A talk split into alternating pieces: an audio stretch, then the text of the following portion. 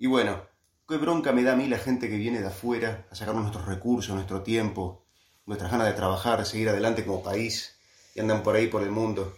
Bueno, ¿cómo están amigos? Bien, bien. Tenemos este, una ¿Por qué me miras así? ¿Qué pasó? tenemos una Hay invitada. una persona en el sillón. Un tercero. Tenemos una invitada, Mm, Natalia Odone, uruguaya. qué bien. No me, Repa- diga- no me digas que se ha venido de afuera de Europa también. Sí, Qué repatriada. alegría la gente que viene a colaborar con nuestro país este, en este nuevo mundo Sí. globalizado, ¿no? Exacto, no me apuntes con eso, no me apuntes con No, eso. no, no, está todo bien. ¿Qué tal? Mucho gusto, bienvenida. Quiero que la saludes. Hola. Sí, estoy contenta de haber vuelto y era ese momento con todo lo que está sucediendo para estar en la casa de uno, ¿no? En el lugar donde uno nació, con la familia, con los amigos y, y además eh, estamos bastante bien dentro de todo porque por lo menos no, no- no estamos encerrados con cuar- cuarentena obligatoria y, y bueno, y en Europa pasaron de cuarentena en cuarentena y bueno, la están pasando eh, Mucho tiempo. Vos eh, est- estuviste haciendo un doctorado. Te fuiste en el 2000, fines del 2016 sí. a hacer un doctorado. Terminaste el doctorado. ¿Y qué, qué título tenés? Porque es muy largo y nunca Ta, lo el recuerdo. título es eh, Soy doctora en clínica y medicina experimental. Natalia se está leyendo la etiqueta del uniforme en este momento. Estoy el leyendo la etiqueta. Ahí está. Una etiqueta de dos metros. Bueno, Nati, y el- en el año 2019, que es el que yo recuerdo bastante, ¿no? Que era tu último año de doctorado, ¿en cuántos países viviste? Bueno, para listar los países en los que viví, tengo que necesito. ¿viste? No, yo, lo- los recuerdo, yo los No, recuerdo. eh, bueno, empecé el año en Irlanda, después estuve en Francia unos cuantos meses, volví para Italia, vine de visita a Uruguay, eh, después volví a Italia y eh, desde Italia me fui para Polonia. Y después terminé el año 2019 en Italia, así Está, que bueno. es como cuando... Vamos a contabilizar, son Polonia, eh, Y- Irlanda, Francia, Italia. Está, cuatro. Cuatro. boludo. Uno de los países que más me gustó de Europa fue Polonia y, y de repente no son de los más, eh, no sé, famosos para ir, para ir a, a visitar y muy, muy barato todo, no, la verdad que Ah, he te pasado- encantaría. ¿Estuviste en la capital? Estuve, sí, estuve en la capital, fue lo- la- el último lugar que fui en Polonia mientras que estuve, porque ya aprovechaba y me tomaba el avión de vuelta ahí en, en Varsovia y me encantó, la verdad me encantó. ¿Fuiste a ver al Papa o al Papa? No, ya había fallecido. Pará, a Martín lo que más le gustó de Polonia, ¿sabes qué es? ¿Qué? Que era muy barato. Me encantó y eso No, que no sí. estuve ahí, de hecho, pero bueno. No, no, es baratísimo, la verdad. Entonces haces, pasas bomba. porque es barato. Igualito, que, igualito que acá, pero bueno. Mirá qué No, bueno igualito que acá, no, de ahí decís. ¿Y el ah, país que te gustó menos? El país que me gustó menos. Vas a iniciar un incidente Es diplomático. que lo que pasa es que son todos muy lindos. ¿eh? Para los vivir, para vivir. No, en realidad el, país que me gustó menos. O la para ciudad vivir- que te gustó menos, porque está capaz que el país no es, pero sí es la Ah, ciudad. la ciudad, bueno, la ciudad que me gustó menos de, de- de los lugares que donde, donde viví fue Módena, Italia, que la verdad que no me gustó la ciudad, no me gustaba, Menos no mal que- empatizaba, yo era, es muy gris, los colores No, demasiado Italia, opacos. Uno eh, esperaría ir y encontrar. Módena. Módena, Módena en Italia la verdad que no me gustó y, y, y- y la región en sí, Emilia Romagna, no me gustó y, y lo puedo decir abiertamente porque se lo dije a mis, ami- a mis amigos italianos. Más Se calzones, ofendan más. o no, les dije, Emilia Romagna es el agujero negro de Italia, les dije así un día. Ujú. Y me quedaron todos mirando, pero igual siguieron siendo mis amigos. En este momento Pavarotti desde el cielo se está tirando Lo los pelos de la barba. Pavarotti, que yo lo, lo apreciaba y lo admiraba muchísimo, son de los mejores personajes y de lo mejor que tiene Lo mejor de Módena. Módena entonces fue Pavarotti. Pavarotti y Nah. obviamente Enzo Ferrari y tal. El- Ah, porque tiene la famosa fábrica o empezó ahí Bueno, la y el de acheto balsámico. Y el acheto.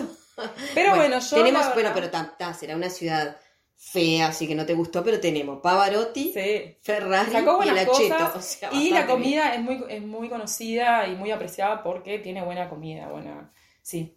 Evidentemente, entonces Módena no se compara con Montevideo, la verdad que. Pero lo que me pasó también con Italia, como, así como te digo una cosa, te digo la otra, ¿no? A ver. Por eh, eh, son tan eh, obsesivos con las recetas que se cumplan a rajatabla que después sentís que estás comiendo siempre lo mismo y llega un momento que te aburrís. Yo extrañaba mucho la comida de Uruguay y extra- extrañaba esa promiscuidad de la comida. Sí, que le meto Que una- cada- Promiscuidad de la comida. Claro, Qué la frase, promiscuidad ¿eh? que tenemos en comer que vos un comés. liberalismo total de la comida. Una pizza eh, hecha por tu madre va a ser distinta que la pizza hecha por mi madre, por la madre de Claro. Andy.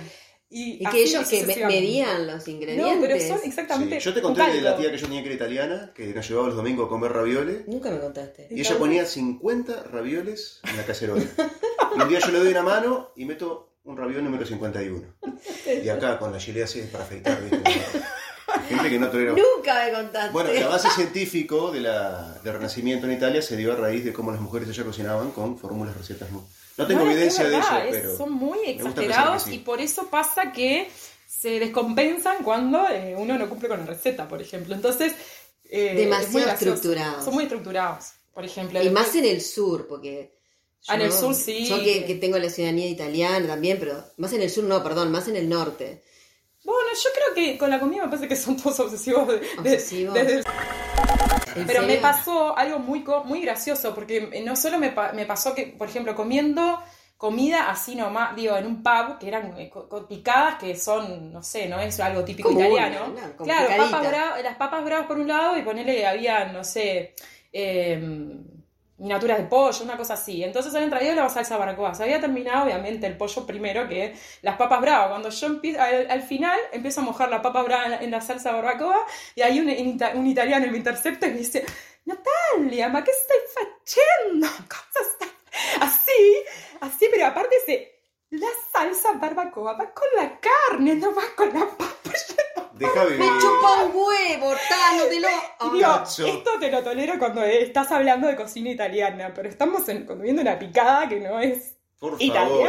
¿Y, y qué hiciste? ¿Seguiste mojando? Yo seguí mojando y me empecé a matar de la risa porque la verdad no te puedes ni enojar, decís, pero pará. Y así. Natalia perdió Nadie se amigo. murió por mojarla. No, el tipo infartó en ese momento.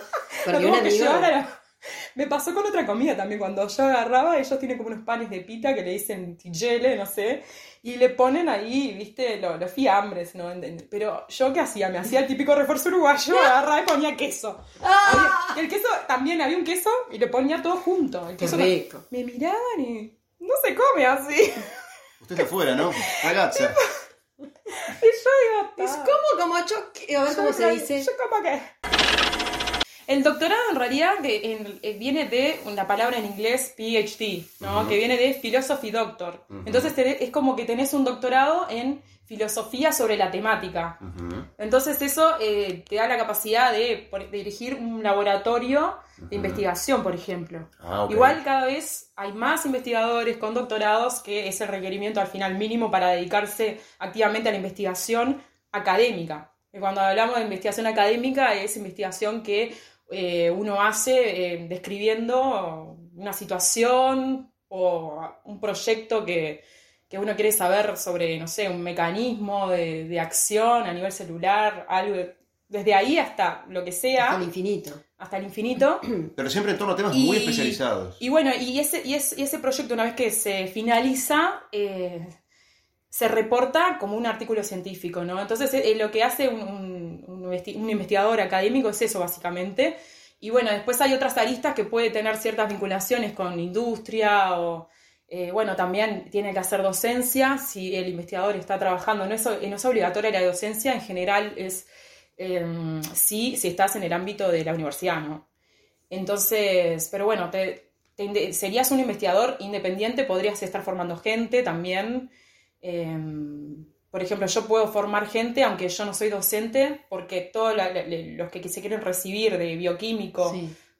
eh, con un estudio de grado o de posgrado, tienen que hacer una tesis y tienen que hacer un trabajo de investigación mínimo. Digo, los de grado mínimo seis meses, ya la maestría, el trabajo de investigación son dos años, y el doctorado puede ir de tres a cinco años dependiendo en el, en el país donde lo hagas, ¿no? Ah, mira. Así ¿Y la investigación es lo que más te gusta de tu trabajo? Sí, es una de las cosas que más me gusta, pero con el tiempo también me di cuenta que lo que me gusta, eh, más, que, más que investigar, es el, hacer eh, cosas eh, distintas de un día al otro, ¿no? Que, que- que siempre se presentan eh, diferentes desafíos, no es que no es un trabajo rutinario. Yo creo que es una de las cosas que más aprecio de la investigación. Y, y sí, si uno llega a tener una idea que está buena y después eh, o una hipótesis y que después se confirma, te, te- te da una retribución, digamos, eh, anímicamente te retribuye, uno se siente bien, por eso Bueno. lo hace. Entonces, el gusta, investigador claro. en cuestión llega a Uruguay, por ejemplo, o cualquier lugar del mundo. Y llega al laboratorio que dice, buen día, soy investigador, vengo a buscar trabajo. No, no debe funcionar así. Pero ¿cómo elige el tema de investigación? ¿Llega a un proyecto, hay un llamado y le dicen, estamos trabajando en torno a esto? Ah, sí, buena pregunta, buena pregunta, porque eh, se dan las dos situaciones. Ujú. Vos podés tener tu propio proyecto y, y planteárselo a, un investigador que ya eh, tiene esa potestad de ser eh, investigador ya consagrado, digamos, que tiene su, su laboratorio, entonces él sí tiene más libertad en decir, bueno, esta es la línea de investigación. Entonces, está eso, están las líneas de investigación por un lado y después los proyectos. Los proyectos tienen que ir, estar asociados con la investigación. ¿Qué quiere decir eso? Si yo estoy trabajando en plantas, me gusta, ¿no? Mi investigación tiene que ver en plantas, yo no voy a ir a un laboratorio donde investigan eh, fenómenos eh, que ocurren en animales o en personas. Entonces, eh, es eso, yo puedo tener mi proyecto y de repente yo estolqueo investigadores que ah. están, claro, en esa temática y les propongo, miren, tengo esta idea o quiero trabajar en tu laboratorio, te puedo presentar, pero siempre cuando uno desarrolla esa idea tiene que estar basado en literatura científica también. Entonces, hay mucho que leer, mucho que estudiar. O sea, continuamente estás estudiando. Y continuamente, sí, hay que estudiar o más que nada leer artículos y estar actualizado. ¿Tenés varias publicaciones vos? Sí, tengo varias publicaciones, hay algunas que, que son de primer autor, que son las que más valen para el currículum también, ¿no? Del investigador y después... Y para el eh, doctorado también. Y para el doctorado. Yo en el doctorado mínimo tenías que tener, sí, una publicación o dos. Eh, ¿Cuántas tenés? Yo de primer autor al final saqué dos y cinco en total. Sí, creo, si no me equivoco, cinco en total. Ay, muy bien, amiga. Sí. Podría haber sacado más, pero bueno, siempre está. Eh, y hay más por venir. ¿Cómo? Ah, más por venir, cierto. No, y yo ya tenía de antes, de antes por, pero cuando estuve trabajando en Uruguay. ¿Pero no están publicadas o qué? Están publicadas, sí. Ah, pensé que no cabían en el contenido general. No, están, publicadas, todas. Y gracias a eso fue que pude ir al exterior, porque también cuando uno quiere mm, pedir una, que le den una beca de doctorado, postulás, es, es tras un concurso y, bueno, los méritos eh, influyen. Si no tenés suficientes méritos, ya después no, queda, no, no, no podés, no clasificás. ¿Y por qué volviste a Uruguay? Bueno, yo volví eh, porque eh, la pandemia, yo, defendí el 19 de marzo y la pandemia comenzó el 11 de marzo. Entonces yo ya no tenía, la, beca se me había terminado antes, no es que fue todo bastante coordinado. Entonces yo ya hace seis meses que no estaba cobrando el sueldo. Entonces la pandemia complicó todo mucho los planes. Igual yo estuve intentando, eh, estuve dos meses más, pasada, pasada la fecha de haber Em, de haberse declarado la pandemia y no encontré trabajo. Ah, y me olvidé de mencionar algo que yo tenía la posibilidad de, hacer un trabajo de investigación en, Francia, pero con seis meses, eh, que yo tenía una paga de seis meses garantizada. Después tenía que presentar un proyecto para ver si, si podían extenderme. Pero bueno, eso se canceló porque me dijeron con el tema de la pandemia hasta octubre, quizás. Y bueno, quedaremos en contacto, veremos qué, qué va sucediendo. En, en, para marzo se pensaba que capaz que, que, para octubre estaba todo, en ese momento éramos demasiado ingenuos porque es la primera vez de pandemia. Entonces en todo el mundo se pensaba, ah, quizás para fin de año estamos bien y, no. ¿En qué país te agarró la pandemia? Me agarró en Alemania, justamente. Y, eh, y bueno, estaba justo de visita eh, en la casa de, de, un amigo científico que está haciendo el doctorado en Alemania y, y ahí me quedé. ¿Cuánto te quedaste de visita? fue una visita que se, extendió casi tres meses, pues yo había llegado a principios de marzo. Ah, imagínate, vengo de visita. Un ¿En un lugarcito? Para, en un monoambiente. ¿De cuántos metros? Creo que eran 25. No. O sea que los alemanes son tan eficientes que se acomodan igual. no, no, no, pero él era uruguayo, es uruguayo. malabares ahí. Me imagino la situación Andrés, ¿verdad? Sí. Andrés, vengo de visita por una semana. Ah, qué bueno, amiga. Andrés me Pandemia. Tres meses, 25 metros cuadrados, confinados ahí. El tipo dijo mal. ¿Para qué le dije que viniera, por favor?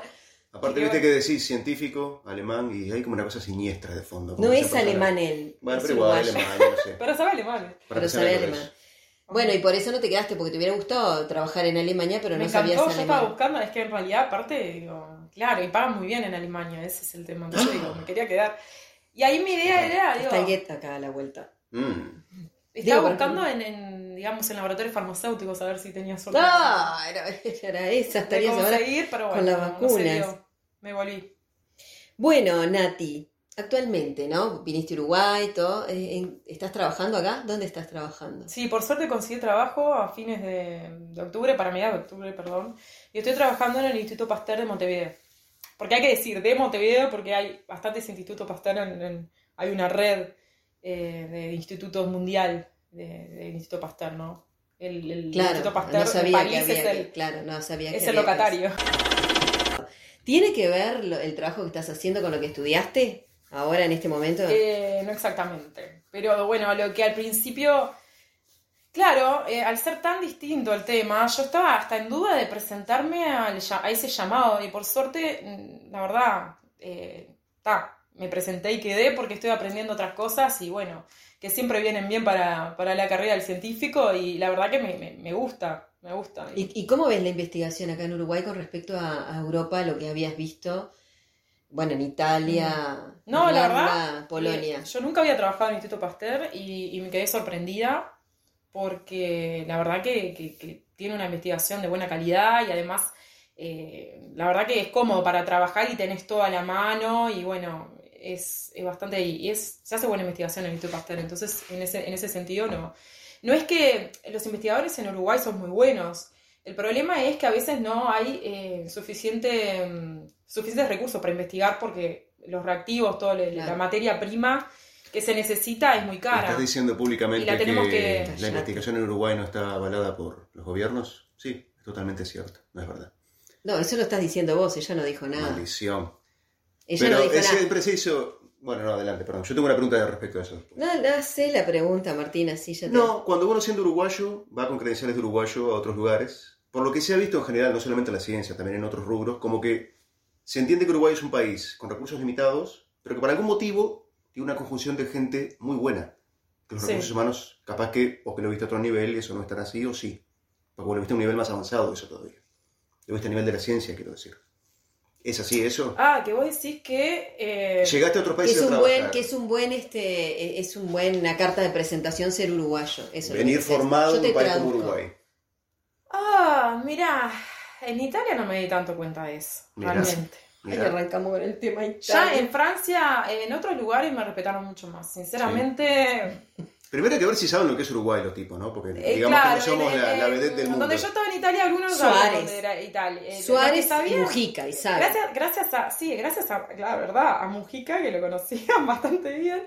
Y, y bueno, y al fútbol, los, que, los fanáticos de fútbol sí sabían diferenciar Uruguay, etcétera. de Paraguay de Paraguay, pero muchos pensaban, ay, Uruguay, Paraguay, es lo mismo, se equivocaban y me decían Paraguay. Ay, le hubieras dicho Italia, y se equivocaban y, yo me enojaba, y decían, no, no, son totalmente distintos, ni siquiera somos limítrofes. Ay, yo pensé que eran países limítrofes, me decían. Burro, Después me pasó tanta cosa graciosa como diciendo, ¿qué idioma hablan? No sé qué.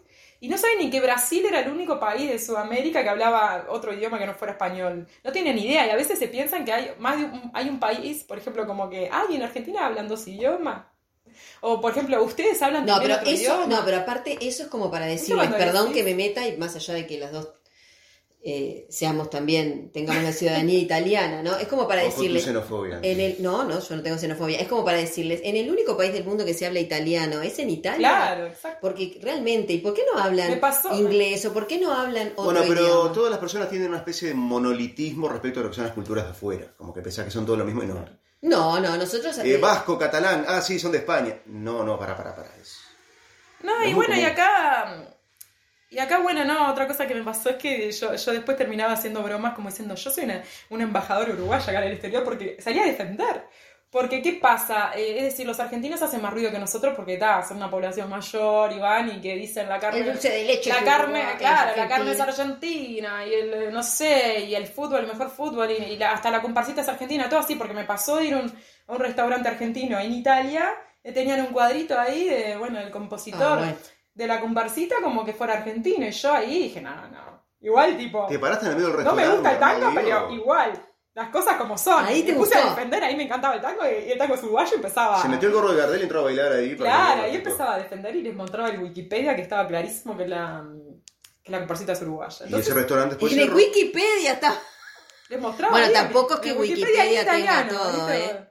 La Wikipedia. Wikipedia en italiano, me estabas mirando la clave del celular. Para nada, para nada. me la miraste, voy a cambiarla. No, no miré la clave. No, es, si en algún momento pifiamos o algo lo que estamos diciendo, eso se edita, esto después va editado, no pasa nada. sí, sí, sí, porque ahora estamos Estás diciéndolo. No, después lo vamos a ordenar y todo por eso. No, pero no hay por qué cortar y empezar de nuevo ni nada. Bueno, vamos a hablar un poco de el COVID. ¿Vos te darías la vacuna del COVID? Sí, me la daría. ¿En qué parte? Te no es importante. En la parte en la, cual se vacuna todo el mundo. Me viene COVID en, la cabeza y me tengo que dar No, no. No, en realidad sí, yo me daría la vacuna y, bueno, yo confío en, las vacunas, es decir, no, no. Eh, ya está. Básicamente, digo, si. si Claro, si, si dijera lo contrario. No, está, edita esto. Y entonces, ¿por qué hoy día hay gente que despotrica, ¿no? De la vacuna del COVID, de cualquier vacuna? ¿Qué es eso? ¿De dónde viene ese fenómeno? De ah, de los, que, de los... Que hay gente que yo hablo en la calle con gente y me dice, están... El tipo me cuenta como que estuvo en el proceso de elaboración en un laboratorio en China hablándome de lo mala que es la vacuna. Digo, Roberto, apenas entraste a un, consultorio médico en tu vida y estás hablando... ¿De dónde viene toda esa cosa? O los antivacunas, eso es no, una vacuna es que los antivacunas eh, existen de antes la vacuna de COVID. No, claro, eso sí. Hace mucho tiempo. Entonces, obviamente que ahora, que justo esta vacuna es tan polémica, porque obviamente salió en tiempo récord. En general, cuando las vacunas tardan mucho, muchos años en. en sí, el promedio es 10 autorizarse, ¿no? Digamos, en El promedio es 10 años. El promedio es 10 años y, esto fue en un año. Eh, pero esto fue muy rápido, pero a su vez estaban todos los esfuerzos mundiales volcados a que se desarrolle la vacuna porque es, es la el único método de terminar la pandemia. Es decir, te guste la vacuna o no, es la única forma de frenar la pandemia. A nadie le gusta este estado de pandemia. ¿A quién le gusta? Ya nos olvidamos de lo que era la normalidad. No, yo lo que quiero es salir a bailar. Por eso, es decir, si no te. Yo creo que el, más, yo creo que igual la gente, hay mucha gente que está diciendo, ay no, que no, que no, después se va a vacunar, porque va, va a pasar que la gente que le van, a, le van a hacer, por ejemplo, yo me pongo de rebelde y no me vacuno, pero después si quiero viajar Claro. Europa o a cualquier lugar del mundo, va a ser el pasaporte sanitario, es eh, mostrar el carnet de vacunas que tenés COVID, porque obviamente ningún país quiere que entre personas que no. Hoy día, de hecho, en la industria aérea, viste que yo tengo laburito ese mío, eh, ya muchos países como Turquía, ahora algunos más de Europa y Estados Unidos en breve están con el tema de que vos tenés que tener un certificado expedido por el gobierno que diga que vos estás vacunado. O vacunado o que al menos estás libre de coronavirus, aunque sea en el momento. Claro. sí, es una tendencia que se viene, eso no cabe duda. Claro, entonces eso va a hacer que la gente que, claro, que, que de rebelde no se queda dar la vacuna, va, va, tarde o temprano se le o sea, querés viajar, te haces el rebelde, pero te Igual yo veo correcto que, que no sea obligatoria, porque digo, que te impongan una obligación y vos, no quieras vacunarte. Capaz que se vuelve eh, vacuna obligatoria tácita, de hecho, tipo, bueno, no te la tenés por qué dar. No haces nada con tu vida, no te van a dejar Pero no vas a poder viajar, entonces pero a su vez está, las personas de última, yo a esta altura no lo veo tan mal porque digo, eh, le estás dejando lugar a personas que realmente se quieren vacunar, de un, para ver lo positivo, ¿no? Eh, y después yo creo que esas personas que no se quisieron vacunar, digo, se van a vacunar en breve porque va a ser así eh, y, lo van a exigir más, yo creo, ¿no? Esto, opinión personal, que al principio van a exigir más este pasaporte sanitario de vacunación que, más adelante. Más adelante cuando se esté como ya saliendo de la pandemia le van a exigir menos, pero entonces las personas que realmente se quieran viajar se le van a dar de una la, la vacuna. ¿Y, la posibilidad. ¿y, qué, le podría aportar tu carrera a la investigación del COVID, ya que estamos hablando de la vacuna y todo lo demás? Martín está haciendo ruido. Para, Martín es hipertenso y está tomando la pastilla para la. Ah. Para, sí, porque si escuchan ese ruidito. Me siento mal. Eh, se olvidó de tomar la pastilla para la Doctora, ¿es normal que le salga sangre del ojo? Dale. No, en realidad sí. Yo creo que, en realidad. ¿Puedes parar? Perdón, no, no, después lo editamos, después lo editamos. Mis conocimientos, los conocimientos que, tengo como investigadora pueden aportar para la investigación del coronavirus. Más allá de que yo no soy ni viróloga ni inmunóloga, eh, conozco las técnicas también de, diagnóstico de, coronavirus. Eh, a su vez, puedo investigar sobre algún posible fármaco candidato eh, contra este virus. Eh, es decir, podría dar una mano de, distintas maneras. Digo, tendría que tener la posibilidad. Justo en este momento no estaría participando en ninguna investigación. Eh. Pero vos hiciste monitoreos en los ómnibus. Ah, bueno, sí, hice, monitoreo de ómnibus, pero eso, eso claro, es, es un servicio que se da yo estoy eh, trabajando en un proyecto del Clemente Estable y bueno, y tuve esa posibilidad, sí, de, hacer estos muestreos, pero claro, ya es, eh, es un servicio para eh, que trabajamos en convenio con la Intendencia. Pero que también es algo que, es interesante. Vamos de nuevo. Nati, contame, ¿qué es la nanotecnología? Adelante, doctora, no tenga miedo. La nanotecnología es la ciencia eh, que estudia materiales que están a una escala muy pequeña. Nano. Que se llama nano. ¿Por eso usa agentes? Es una escala que en realidad es imperceptible también al microscopio, al microscopio óptico común y corriente, que nosotros podemos ver estructuras celulares. Eh, no se puede, eh, eh, estos, estos materiales no son indetectables porque son nueve, mes, nueve veces Dale, sí, nueve veces. Está con nueve veces. Está con un problema. Estamos esperando. calor. son materiales que son tan pequeños, tan pequeños como el salario uruguayo. Nueve veces más chicos que el metro, digamos. Así que ah, el cálculo. Y bueno, y, la escala de celular es seis veces menos el metro, ¿no? Digamos. Se queda aún menos todavía. Ahí le agregan ceros a la izquierda. Cuando, Nueve ceros a la izquierda. Claro, nueve ceros a la izquierda del metro. Ahí está. Así que es algo muy pequeño. Igual ah, hay microscopios sofisticados que no son reales microscopios en sí. Lo que sí que tienen una puntita bien. Que como que mide el relieve con un átomo que va y viene. Pa, que ah, estás actualizado en el tema. Eso es interesante ese tipo de microscopio. Sí. Que se llama microscopio de fuerza atómica. Es un bochito. O de punta atómica, escuché yo que llamaban, que sean tipo. Le explicamos al público. Explíquele usted, doctora, de qué se trata. Sí, porque, ¿querés explicarle vos, Martín, qué es la nanotecnología? No, es, interesante porque vos eh, se, hace una. Eh, es decir, se escanea una región, así, un, digamos, un, cuadrado, ¿no? Una región así. Eh, punto por punto, con una, una punta bien diminuta, a la, a la misma escala que el material, así que es una escala nano, se apunta también que para manipularla es complicada. Pero bueno, ella ya tendría que entrar en los detalles, pero bueno. el tema es que hace un, escaneo punto por punto y después con un, algoritmo eh, te hace una imagen sobre ese escaneo que tiene que ver con la fuerza de interacción en ese punto entre la puntita y el material. Entonces ahí vos tenés eh, una, una, imagen en la cual eh, podés saber... Eh, estima tenés vos. Y cada vez se están haciendo, por lo que entiendo, ¿no? Disculpe usted si estoy equivocado, estudios para cómo avanzar más en la escala micro, microscopio, que es una doctora, por favor. A mí me tratas de vos porque no soy doctora. No, usted también la directora del ah. programa. Eh, ¿Cómo hacer la medición de elementos cada vez más pequeños en escala y en tiempo? Porque también hay pequeños fenómenos que se dan a niveles de ah, tiempo. Ah, bueno, es algo interesante. Lo que pasa es que, bueno, el tema es, si vos, vos querés tener resolución, eh, no es, inversamente proporcional al tiempo. Si vos querés eh, ver algo que es eh, instantáneo, algo que sea muy rápido, un fenómeno rápido por esta, través de estas microscopías, ya no vas a tener nitidez. Puedes obtener algún, alguna información, pero no una buena imagen. Una interacción entre dos moléculas de esas que... Lo rápido, yo me quedo con esto para aplicarlo a la vida. Lo rápido no es nítido. Exacto. Esto lo, aplicamos a lo que quieran. Aplíquenlo. Lo rápido, estoy tomando nota. Lo, rápido, no es nítido. ¿Va con H? Ahí está. Bueno, es lo que pasa con hacer. Yo lo que quería. una buena selfie, una buena selfie. Exacto. que estar un rato. ¿Querés otras cosas que sean buenas? ¿Querés rapidez vos? ¿Querés rapidez para mm. hacer un post? Bueno, no, no, no exijas que, bueno, claro. la, la vida. Pero ahora voy a hacer un paréntesis a toda esta explicación y vas a esperar, porque yo sé que la ansiedad te mata, pero yo le quiero preguntar a ella específicamente, porque a mí me interesa mucho, la nanotecnología como eh, tratamiento para las enfermedades. ¿De qué se trata? Y con esto yo termino mis preguntas y vos después haces la pregunta que quieras y terminamos la entrevista.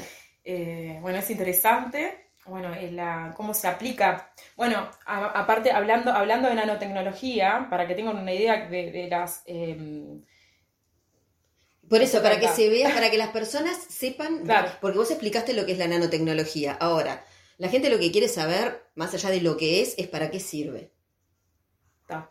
Bueno, sí, la nanotecnología sirve para muchas... Eh, la nanotecnología es un término bastante amplio que involucra eh, tiene aplicaciones en diferentes áreas, eh, no solo la parte de, investigación bioquímica o, médica, sino que también para el área de ingeniería. Es decir, ya ahora los nuevos celulares, que cada vez todo es más chiquito, es porque tienen estas tecnologías aplicadas. El tema es que todo, la aplicación biológica, la aplicación al humano siempre va a tardar más, porque se tienen que hacer más controles pero es muy prometedora porque, por ejemplo, para lo que es el cáncer, que es eh, una enfermedad en particular. Es una enfermedad en particular que, digo, es bastante complicada, ya todos lo sabemos. Y, bueno, eh, más allá de que la ciencia ha avanzado, eh, el tratamiento de estándar es la quimioterapia, pero la quimioterapia lo que tiene es que no solo ataca a las células cancerígenas, sino que ataca a cualquier célula buena en, en, alta división, sanas que están continuamente dividiéndose, pero bueno, eh, que es la característica de las células tumorales. Entonces, la nanotecnología eh, puede dar la, la, ventaja, tiene la ventaja de que, si, que yo puedo encapsular uno de estos fármacos de quimioterapia y dirigirlo específicamente al tumor, evitando que eh, el fármaco entre a, atacar células normales y sanas. Entonces eso implicaría menos efectos adversos eh, de estos eh, tratamientos de quimioterapia convencionales y, eh, bueno, una mayor efectividad, porque va a estar O sea, que atacaría solamente las células que tiene que atacar. Pero eso lo que implicaría sería que vendría a ser como un tratamiento personalizado para cada persona. Claro, se puede Una cosa así, por ejemplo, esta persona tiene tal tipo de cáncer, le pasamos este tipo de nanotecnología. Esta en el caso del cáncer, por ejemplo, tengo entendido que es una enfermedad que es terrible porque aparte depende mucho de la genética de la persona individual.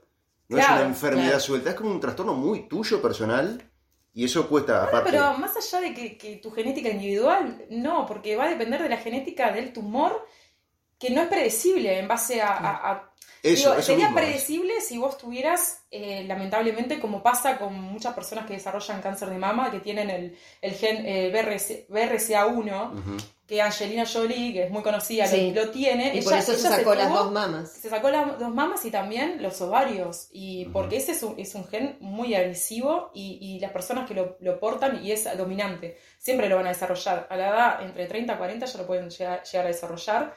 Entonces, eh, pero después está el cáncer que que es apareció de factor ambiental, que no es que uno tenga una predisposición y eso no es predecible. Con el ah, cáncer de piel. Es un tema ambiental. Yo pensé que era un tema muy genético en es realidad. un tema, en realidad, sí, es que el cáncer es una enfermedad genética porque es una desregulación de, los genes que mutan y que tienen que darse una cantidad de acumulación te la puede... mutaciones en, años que, que desarrolla el tumor, pero no es algo predecible, es como una lotería negativa, claro. le llamamos porque no, no... Una lotería negativa. Eh, eh, es decir, es una lotería negativa. Cuanto más sana sea tu vida, pero lo que pasa es que, claro, el estrés. Estamos eh, predispuestos a muchos factores. El estrés, la alimentación, la, polución, son tantas cosas que... La falta de protección ante el sol, todo. Claro, el, el rayo sube, tanta cosa que es no sabes qué va a pasar en el futuro, entonces por eso ahora, por ahora la, prevención en sí que hay. Pero también juega el factor suerte, porque hay mucha gente que fuma durante toda su vida, lleva una vida totalmente insana, vive muchísimos años, no desarrolla nada, y una persona que de repente todo el tiempo cuida su alimentación, medita, no tiene estrés o lo mínimo posible. Claro, y porque es azar. Le viene pimba. Es azar, le viene pimba, le viene el... Es el azar, es una cosa que que, a no ser que si vos no, no tenés esa predisposición genética, no sabes qué va a pasar. Es por eso Pero por eso para mí es muy interesante esto de que el, este tipo de tecnología lo que haría sería, más allá, tenés el azar, la lotería negativa o lo que sea, tenés un cáncer, por las razones que sean, más allá de las razones es para esa persona en particular tal tratamiento y para esta persona tal otra. No el mismo tratamiento para todos, claro, son pero diferentes se tiene que estudiar, claro, el, tumor y decir, bueno, este tumor tiene en su superficie, ¿no? Las células de ese tumor en su superficie tal, tal marcador molecular, así que digo, bueno, yo puedo eh, desarrollar eh, una, un reservorio, ¿no? Una, nanopartícula, un sistema nanométrico que lleve mi fármaco o mi cóctel, porque también da esa posibilidad que no solo eh, tratar con un tipo de fármaco, sino muchos, pero concentrados en una sola dosis, una única dosis de administración, y va a, ese, a ese tumor y eso eh, daría posibilidad de... sería más posible que la persona se llegara hasta incluso curar. Pero eh, estamos a años luz porque... aparte es muy costoso. Son costosos de desarrollar y eh, funciona muy bien a escala de laboratorio porque todo comienza a una escala más pequeña, pero todo el problema sería escalar siempre a, lo que es industrial y que salgan muchos viales de eso y que sean todos reproducibles. Y aparte hoy día estamos en un momento que se paró un poco la inversión en esas investigaciones, ¿o cómo está el tema del presupuesto para esas investigaciones? No, no, al contrario, estas investigaciones en realidad, por ejemplo, hay, están lo, que es la, nanomedicina con, con, el uso de nanopartículas más sofisticadas, pero por otro lado tenés... Eh, los liposomas, que son ya nanopartículas que se hacen a través de, digamos, la envoltura de las células, que es algo como, es compatible, ya eso ya se está usando. Incluso la, la, la, vacuna de Pfizer para el coronavirus tiene, tiene, eh, aplica la, nanotecnología. Ah, mira. Aplican en, lo que se llama eh, sí, sistemas de drug delivery para la entrega de fármacos. Entonces ellos tienen estas envolturas de lípidos que son muy parecidos a, la envoltura celular y bueno, y ahí concentran, bueno, este, el famoso ARN que va, una vez que te inyecten, va a producir copias de la, de la proteína del virus para que después el sistema inmune eh, la va a reconocer esta proteína y va a generar inmunidad contra el virus. Entonces ya la nanotecnología en sí se está usando. Pero obviamente, como eh, estos sistemas se conocen hace muchos años, y, pero bueno, se pueden todavía diseñar más eh, otros tipos de, de, sistemas de entrega de fármacos basados en nanotecnología más complejos, pero ya eso eh, lo vamos a ver en una cantidad de años más. Por el tema siempre del pasaje al humano, es decir, en investigaciones, en cuanto a investigaciones de, a nivel universitario vas a encontrar toneladas de, de información pero que no, no está. Pero que el mercado lo adopte lleva mucho más tiempo. ¿Eh? Ay, perdón, ya No, no, no, no, no, no, no. No, que digo que el mercado de adopte lleva mucho más tiempo. Claro, porque todo el tema de la seguridad, digo, todas las pruebas que se hacen que demoran años y, y muchas veces con la nanotecnología y terminan curando ratones y no curan personas, porque pasa eso también. porque se Pero también enferman ratones. Muchas simplificaciones y, y, bueno, y la fisiología y del, ratón es muy distinta a la humana. Aparte, el ratón se reproduce mucho más rápido y entonces, claro. Se puede el ratón a nivel genético es muy parecido al ser humano, pero al final el bicho en sí. A otra escala, el, cáncer en sí, en el humano es mucho más complejo, es más difícil de tratar que en, los animales. Lamentablemente es así. Entonces, eh, se, parte de, ciertas cosas que sí puede funcionar en la tecnología, pero cura ratones y no. Eh, es complejo, es complejo. Entonces, a su vez, como. Eh, un, buen investigador en esta área tiene que, saber la, parte, los pros y los contras también. Y digo, porque hay, hay cosas todavía, que hay fallas que todavía hay que reparar en, en todos estos sistemas nanotecnológicos para que puedan pasar al, al, al coso. Después editamos. Radita, sí. No fue, me fui por la No, porque si no, hace una hora que estamos ya. Sí, por eso. El programa es de una hora. No, por eso, después se edita. Igual, si lo vas a editar toda esta parte, fíjate. 44, minutos. no, yo iba a preguntar de la parte de la manipulación del ADN, pero capaz que ya no vamos por otro. No, ya está, creo que. Bueno, la verdad que yo, no confío en la ciencia, yo no me voy a vacunar. Acabas de editar, entonces arrancamos ahora. Bueno, Nati, estuvo re interesante. Yo creo que estoy en contra de todo lo que dijo Natalia. Yo creo ¿Eh? que la vacuna es peligrosa. No hay que darse vacunas. Hay que dormir bien nomás y bueno, hay que comer algún yuyo o algo. entonces no tomes la pastillita de la presión mm, tampoco. bueno, ya empezamos con polémica que me dejas sí, sí, con, con esas pavadas tuyas. Nati, amiga, muy linda la entrevista, muchas, gracias, por estar acá. Este, a ver, Martín, decía algo. ¿Tenemos algún descuento para la vacuna con esta entrevista o algo? No nada que ver con las vacunas, así que... Ella no tiene nada que ver, porque si tuviera que ver con las vacunas, ya estaría... Estaría llena de plata. Estaría llena de plata, yo no lo quería decir. Básicamente. ¿Y ese Ferrari de la puerta no era...? Ah. Pero seguiría, el Lamborghini dejó en la puerta, pero seguiría siendo mi amiga. Pero tengo que pensar, ¿no? ¡Ah! Tiene que pensar. ¡Ay, qué maldad! Bueno. Vamos a cortar acá la entrevista. Este, no nos gustó esta parte. No, bueno, bueno, Nati, muchas gracias, amiga. Muy lindo. Un aplauso público. Un aplauso, sí, la aplaudimos los dos. Y vamos cortando. Mm, gracias.